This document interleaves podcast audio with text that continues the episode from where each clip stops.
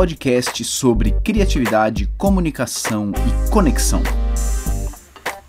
Alô Brasil! Alô Brasil! Mauro Fantini falando e esse é mais um episódio do Nota 6. Esse podcast que já apanhou bastante já tem suas cicatrizes e por isso é que segue em frente, né? Cicatriz é história. Muito bem. Esse episódio aqui traz a segunda parte do papo com a Luísa Oliveira. Se você não ouviu a primeira parte do papo, sugiro fortemente que você pare de ouvir agora esse, volte para o episódio anterior para ouvir a primeira parte da conversa com a Luísa.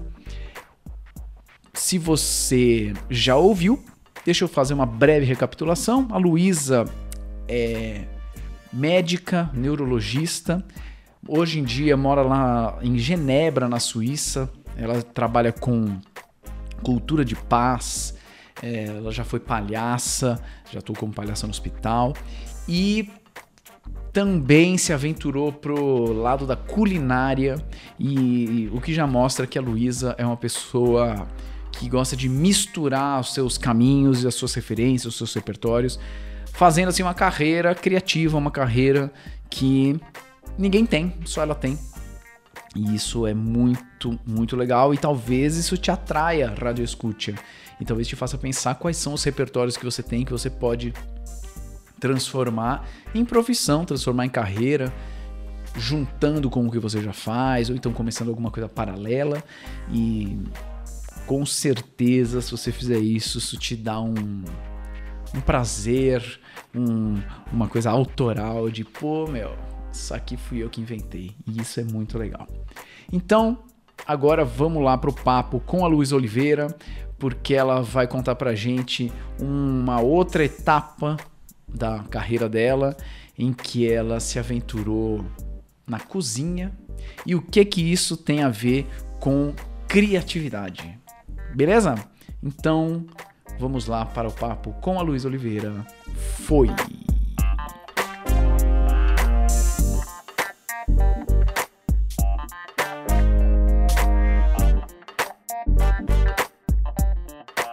Você me falou um pouquinho antes da gente gravar.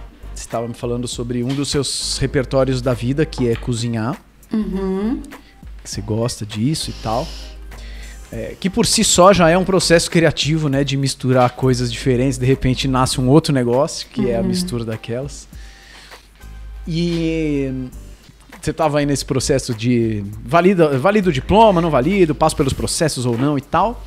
E em algum momento você ficou afim de usar o seu repertório culinário vegano e tal. Sim. E aí me conta aí, você, você me contou, eu achei maravilhoso, que você começou a entrar em contato com os restaurantes e o que, que você escreveu para os restaurantes e como é que foi esse processo. Tá, bom, então eu vim para Genebra para trabalhar em uma organização que trabalha com educação para paz e cultura de paz. E, e aí depois de um tempo, né, eu trabalhei, gostei muito, mas depois de um, uns cinco anos eu percebi que era um pouco burocrático para mim é, esse espaço e que eu precisava de alguma coisa mais dinâmica e, eu sentia que a, a minha criatividade estava sendo subutilizada. Certo. e, e aí foi quando eu fui tentar, será, falar, ah, será que eu tenho que voltar, dar uns passos para trás e, e, me encontrar de novo, o que, que eu vou fazer agora. E foi aí que eu fui atrás para entender melhor o, o, sistema de validação do diploma e que eu percebi que era quase mais fácil fazer a faculdade de novo aqui. E eu falei, não, não, não é isso que eu quero fazer, né? Mas porque era mais um período de transição. E foi quando eu decidi fazer, começar a minha formação em permacultura. E que eu falei, tá, eu vou começar um novo diploma, eu vou começar uma nova formação. E no que que eu vou, enquanto eu tô fazendo essa formação, no que que eu vou trabalhar nesse período, né? Em alguma coisa que eu não morra de tédio, né? e, e dentro da permacultura tem essa frase que é repetida várias vezes que o problema é a solução.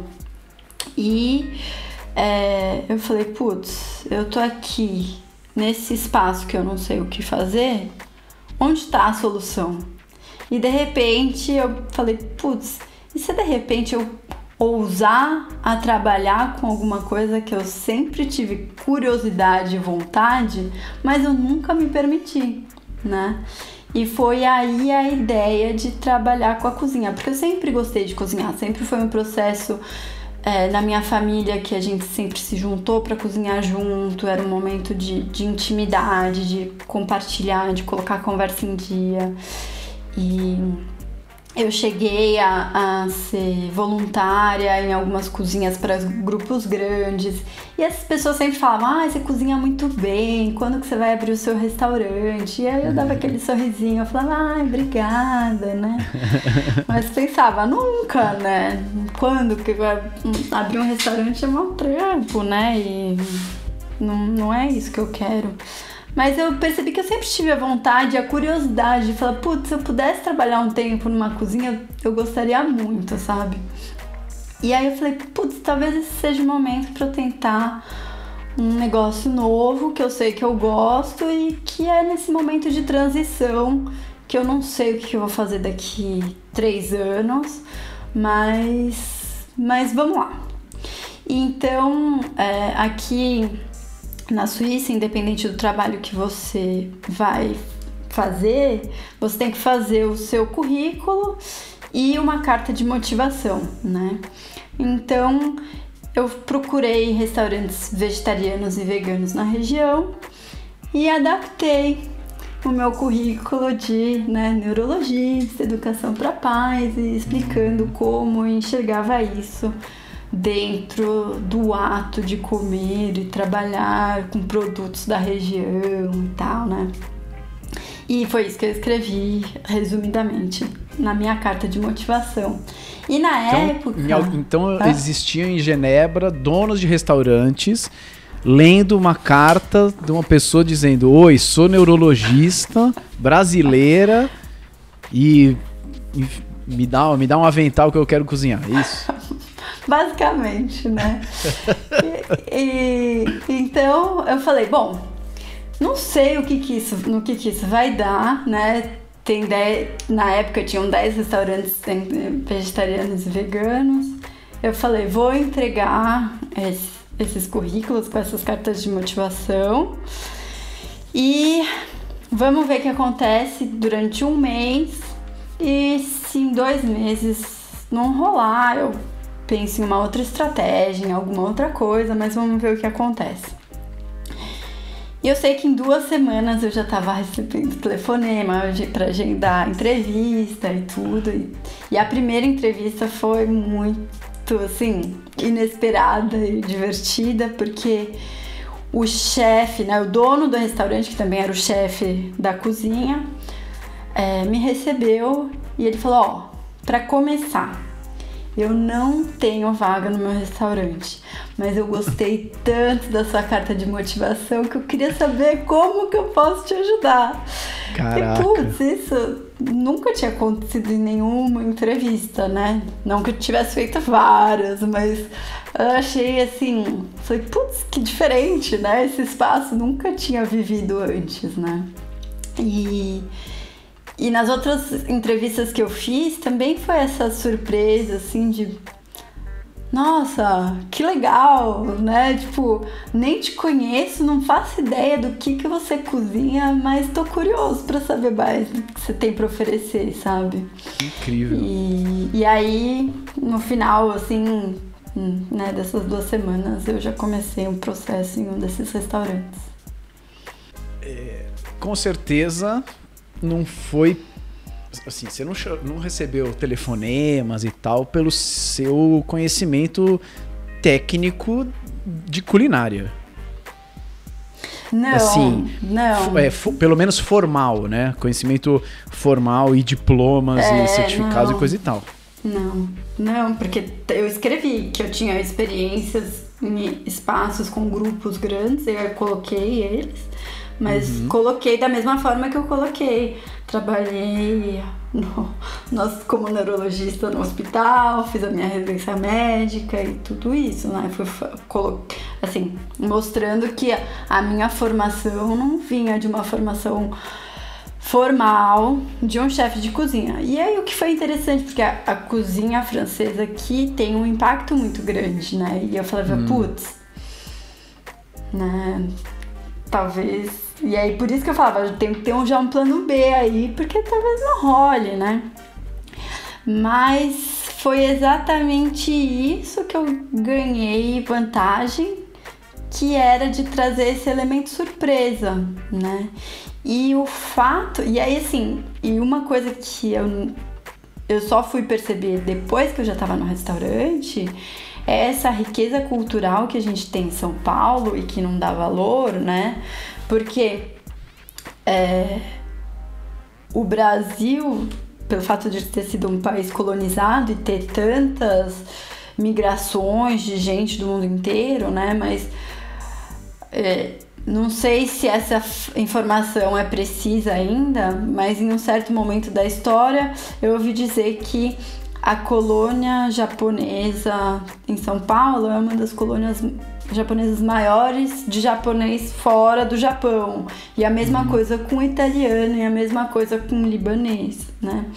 Então, é, e essa coisa de misturar né, a presença de uma culinária mais fusion dentro do, dos restaurantes no Brasil faz com que a gente, sem perceber, tenha um repertório gustativo muito grande, né? Então, é, eu percebi que eu, eu trazia pratos e receitas que as pessoas falavam, nossa, mas eu nunca vi isso junto. E eu falava, eu já.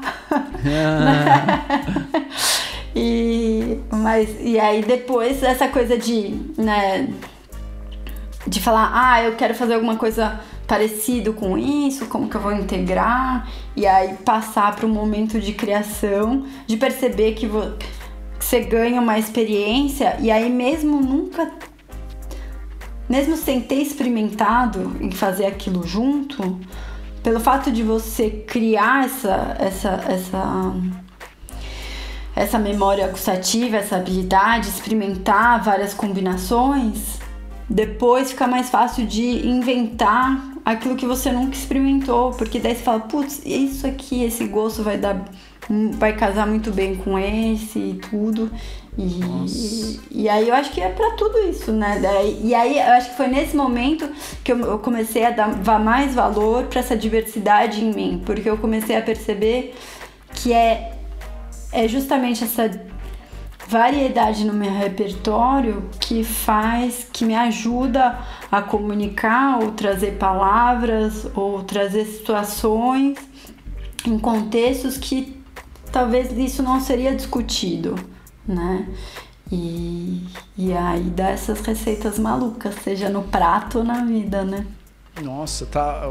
Eu tô ouvindo, tô pensando, tô interpretando assim que você tá me dizendo que tem uma musculação criativa aí. Sim, Que talvez você já parta de um ponto um pouco mais forte, né, da musculação, porque você é brasileira e já naturalmente já é tudo meio misturado e tal.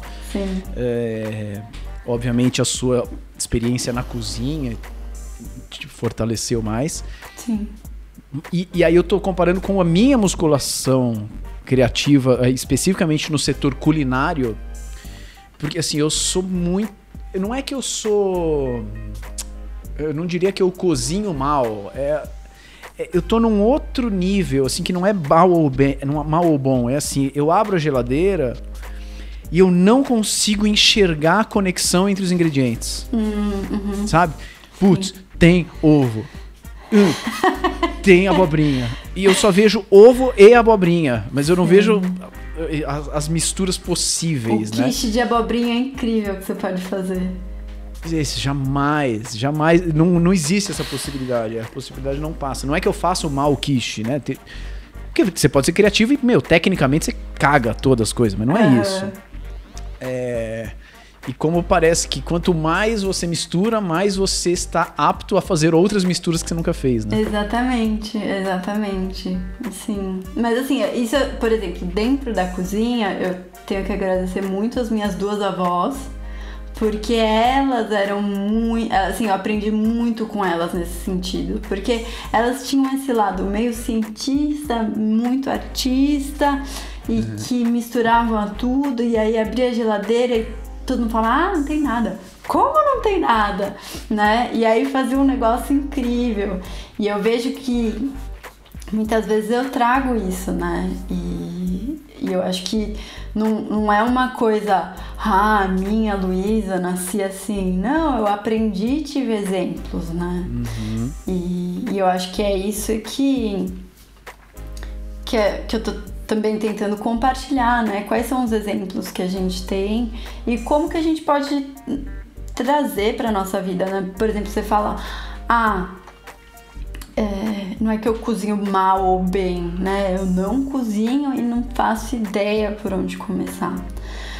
Mas independente da sua aptidão na cozinha, eu imagino que você coma. Sim, como? E eu não sei se Já você comi. gosta ou não de comer. Não sei se você come por uma obrigação de se alimentar ou se se alimentar é algo que te gera prazer, por exemplo. Depende da situação. Depende do dia.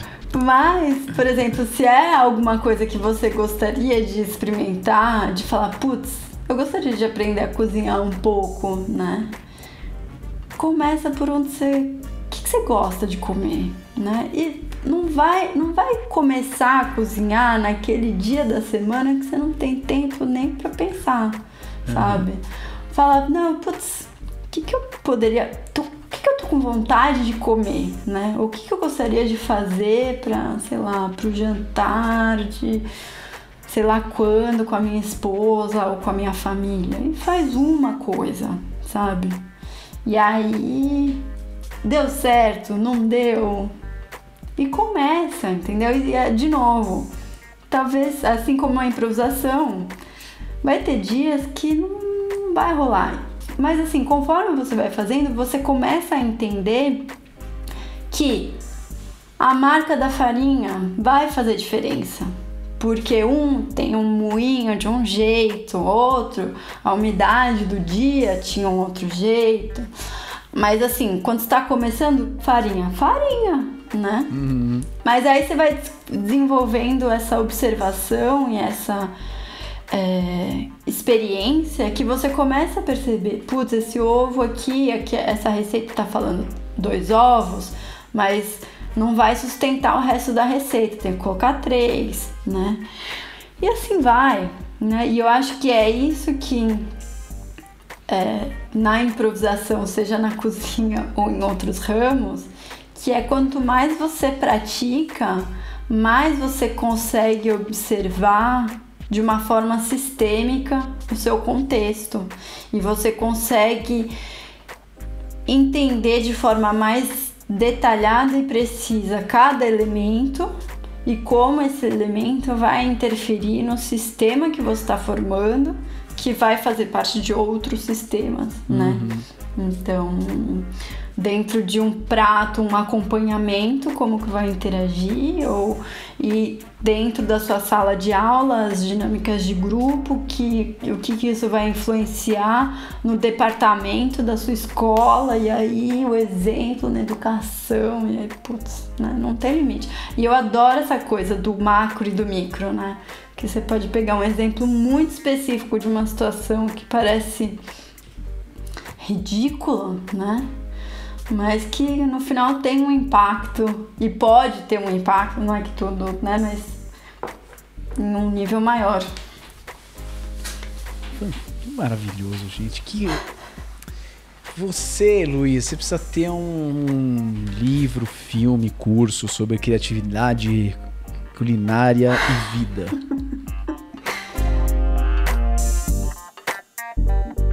Lu, para terminar esta bagaça, Vamos. é, você que já é uma ouvinte,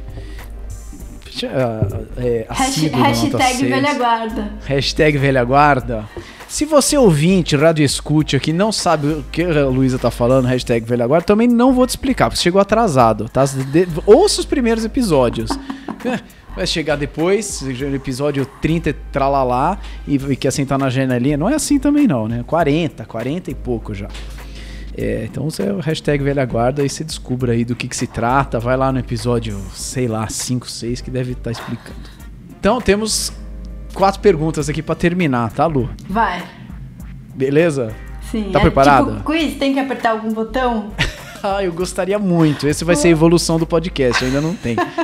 Mas a gente vai mandar pros convidados e com uma sirene também. Tá bom. Mas ainda não tem.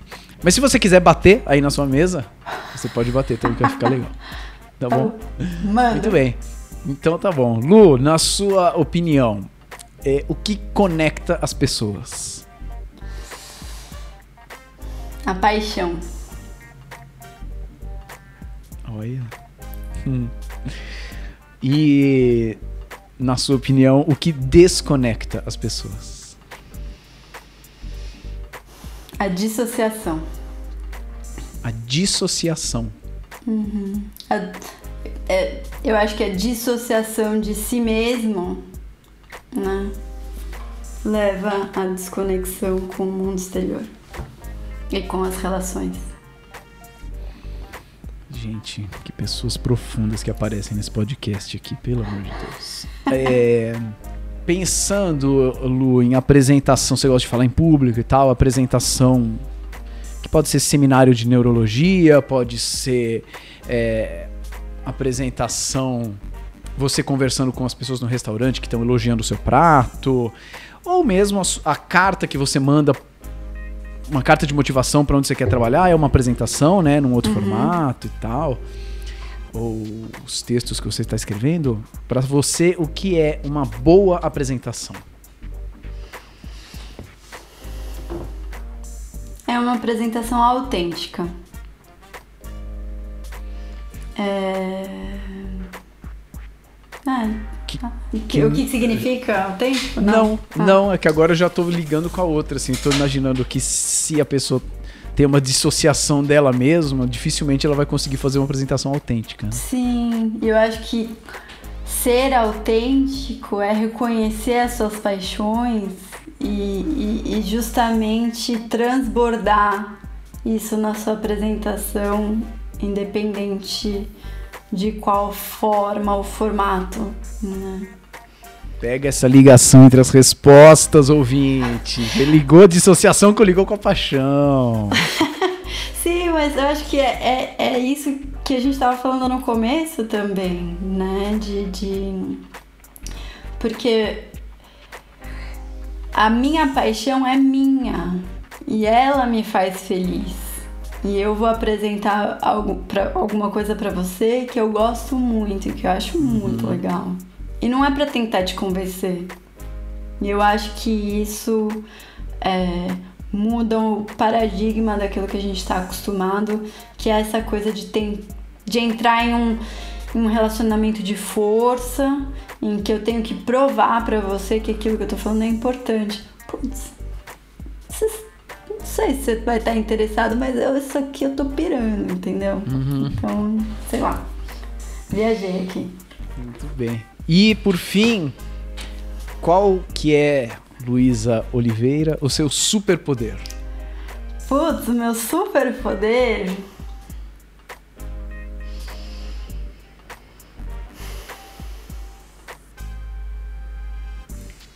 É enxergar o invisível. e trazer para a superfície para que outras pessoas enxerguem também. Caraca, que superpoder, meu. demais, demais. Muito bem, muito bem. Senhoras e senhores, essa foi Luísa Oliveira, diretamente de Genebra. Lu, é, hum, como que as pessoas te acham? Onde que elas po- podem ler seus textos ou ver o que te acompanhar, ver o que você está fazendo? Então, eu tô trabalhando no meu site, que ainda não tá no ar. Talvez a hora que a, a, você estiver ouvindo esse episódio, talvez esteja. É, né? porque eu tô. A, a, minha data limite é final de julho desse ano, 2019. Ah, ah então onde vai estar. E, e, esse, e o endereço é como eu tô em Genebra e aqui né, se fala francês, tá em francês, que é www.linvisible.ch,